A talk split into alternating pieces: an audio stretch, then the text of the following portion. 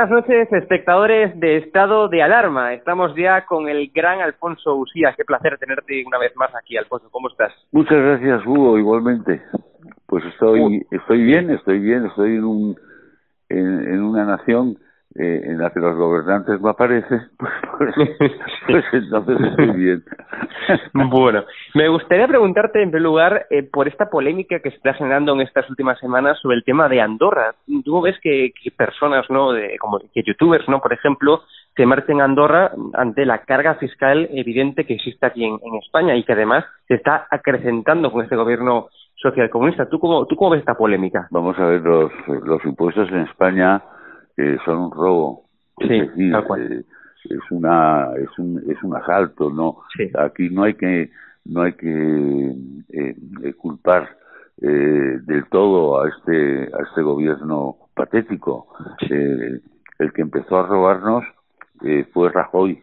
Tal cual. Al, día siguiente de ganar las elecciones y Montoro y Soraya Sáenz de Santa María, Santa Marina. Es decir, que no no, España es un país, eh, sobre todo, que no eh, responde, no, no ofrece, no, no da información sobre los miles y miles y miles de millones que quitan a los que trabajan.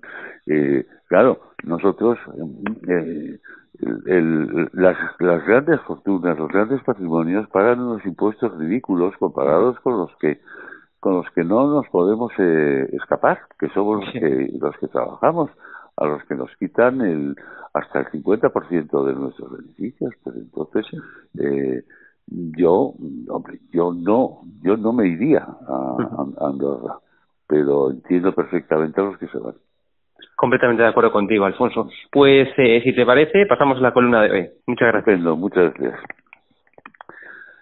Joaquín Muñoz Peirat, Chimo Muñoz, fue un simpático y leal político valenciano algo extravagante del entorno de la UCD. No se enfrentó al pancatalanismo de las izquierdas valencianas y le gustaban las leves conspiraciones. Sucede que no era un gran conspirador porque tenía la mirada, la sonrisa y el aspecto general del conspirador. Se delataba. Por otra parte, era culto y divertido, y falleció de un infarto en una noche de soledad africana. Su ídolo era Pepe Mario Armedo, que sí era un gran conspirador y de verdad. Intentó Chimo Muñoz reunir en una mesa en un comedor privado a don Juan de Borbón y a Santiago Carrillo. Yo estuve presente durante la propuesta. La reacción de don Juan fue tajante. Chimo, olvídate, no me siento en una mesa con un genocida. Menudo cabrón con pintas. Don Juan, por ser nada siendo todo, o siendo todo sin ser nada, se podía permitir un atisbo de libertad. Don Juan, a lo largo de su vida, y para obedecer y favorecer a su hijo, se reunió con muchos elementos poco recomendables. Para solucionar un conflicto, don Juan Carlos le pidió que acudiera a Libia a entrevistarse con Gaddafi. Lo que contaba la vuelta era para no creerlo, pero jamás con Carrillo al que también le había intentado presentar Antonio García Trevijano sin fortuna. Uno se sienta a comer con quien quiere cuando tiene libertad. De ahí que me haya extrañado la comida de Dolores Delgado, fiscal general del sanchismo podemismo que no del Estado, con su novio Garzón, Florentino Pérez y Ferreras, de todos es conocida la fuerte amistad del presidente del Real Madrid con el avispado manipulador de la sexta. Lo tuvo como jefe de prensa en el Real Madrid durante varias temporadas.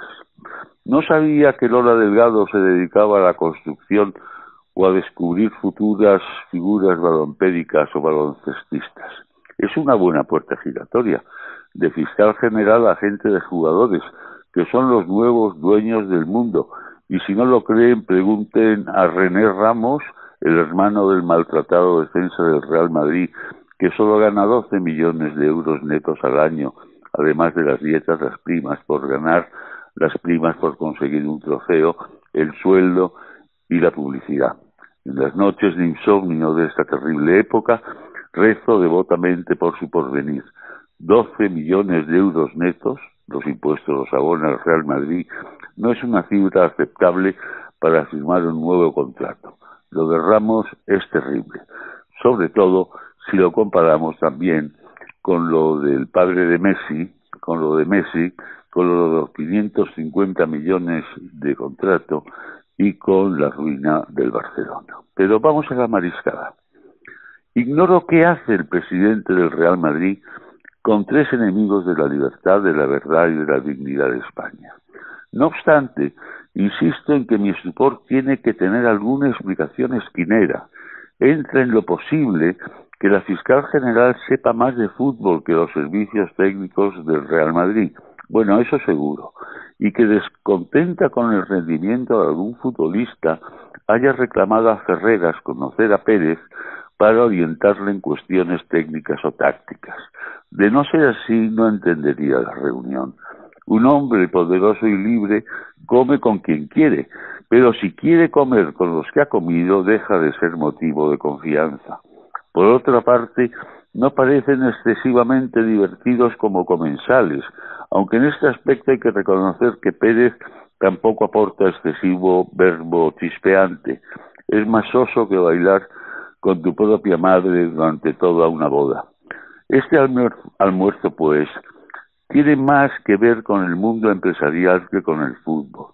Baltasar Gastón domina el mundo de los grandes negocios y de ahí aquella carta a Emilio Botín dándole el sabrazo para sus asuntos de Nueva York, querido Emilio. No obstante, si la mariscada organizada por el mamporrero Ferreras y abonada por Pérez sirviera para que el equipo del Real Madrid no aburriera a las ovejas, que ninguna culpa tienen las ovejas, se podría interpretar como una buena noticia. Pero una mariscada con Pérez, Ferreras, Lolita Delgado y Baltasar Gazón, séame reconocido, es una reunión que mueve a la sospecha, a la extrañeza y a la cercanía del escándalo. Buenas noches.